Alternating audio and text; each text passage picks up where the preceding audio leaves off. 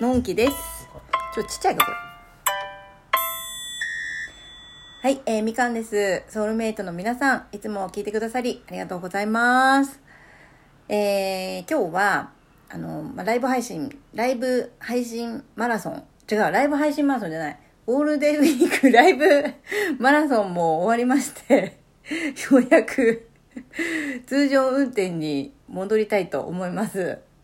えー、あの時ね、7日間はおかげさまで完走いたしまして、あのー本当に応援してくださったソウルメイトの皆様に感謝の気持ちでいっぱいでございます。どうもありがとうございました。はい。ということで、えー今日は、あのまあ、今ちょっと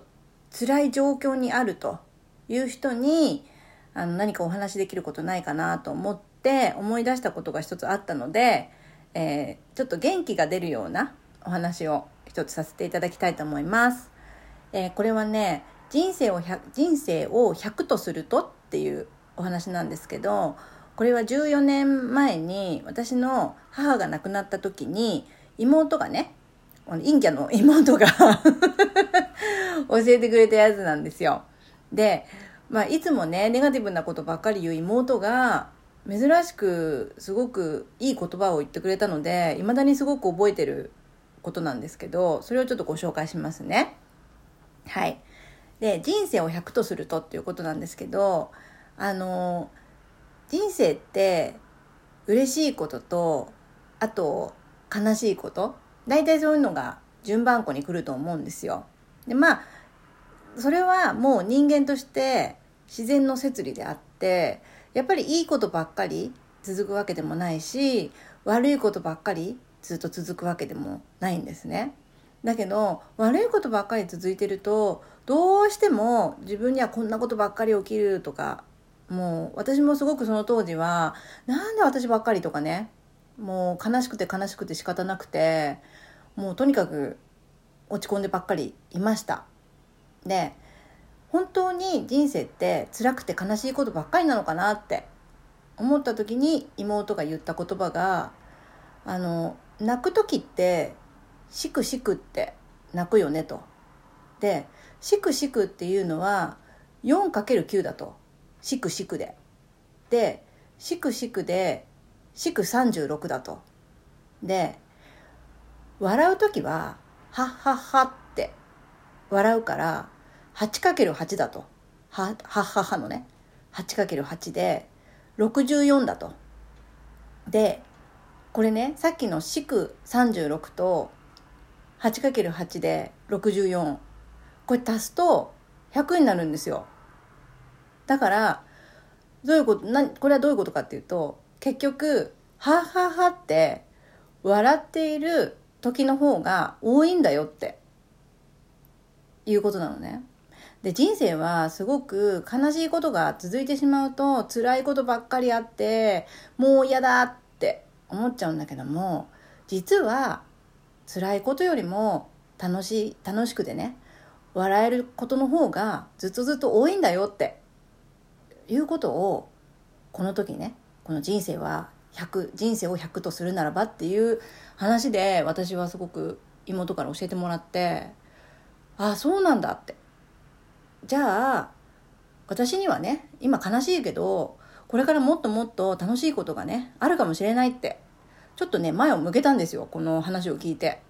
うん。だからもし今すごい辛いなとかねなんかもう悲しくてどうしようもないとかっていう人はこのねあのしくしくとはっはっはの話を思い出していただいてもう笑っている楽しい時間の方がね人生っていうのはもうたくさんあるんだよって。そのことをちょっとぜひね思い出していただきたいなって思います。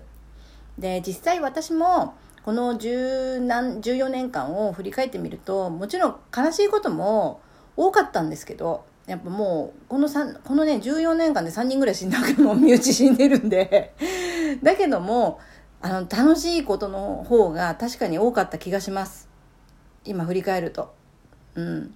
でそういうのってね後から振り返るとそうだったなって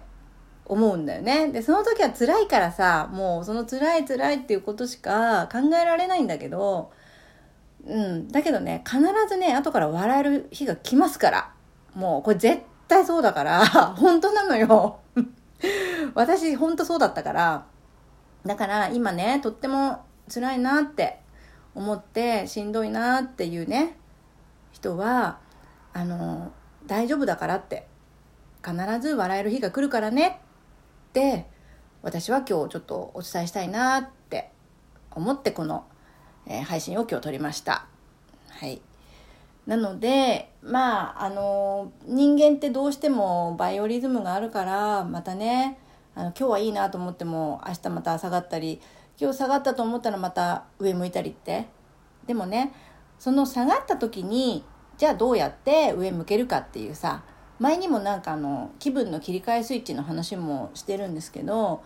やっぱりどうやってその自分のね気持ちを上に向けさせるツールとか言葉とかを持ってるかで違ってくると思うんだよね。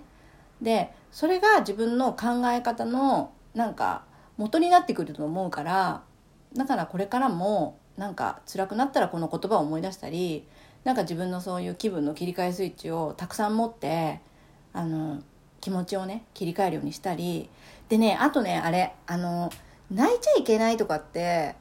思う人が結構いるんですよ。世の中には。自分はなあのなんていうの人前で涙を見せてはいけないとかね。あとは泣いたらいけないとかあと暴言を吐いてはいけないとか結構そういう自分はこうしてはいけないみたいな縛りを持ってる人が多いんだけれどもそれもね結構そのブロック思い込みであってもう泣きたい時は泣いてください。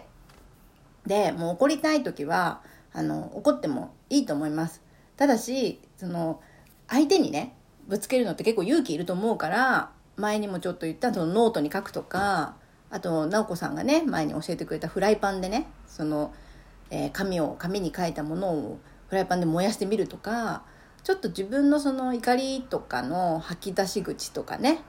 をあの持っておくっていうこともすごい大事かなと思います。であとね泣きたい時に泣けないっていう人多いんだよね。でそういう時はあの音楽とかねそのわざと悲しい音楽を聴くとかそれもすごい有効。あと悲しい、えードラマとかテレビをわざと見るっていうのもこれも有効だと思います。そこでねやっぱね感情を我慢させない？うん。どうしてもそのね我慢させるってしまうと後からね絶対にこう歪みが来るというか後でこうねバーッと爆発するしてしまう日が来てしまうのね、うん、ずっと泣けなかったとかさ。そういうのでこう気持ちがさうちにうちにってこう閉じこもっちゃったりする時があるからだからやっぱりね泣きたい時は泣いていいんだよって私は言いたいなと思います。うん。まあ今日はそんなわけでとにかく人生は人生が100だとするとね楽しいことの方が多いからあのもし今辛くても大丈夫だからねっていうことを今日はお伝えしたいと思います。はい、以上です。またあの配信やりますからね、よろしくお願いします。はい、以上です。チーン。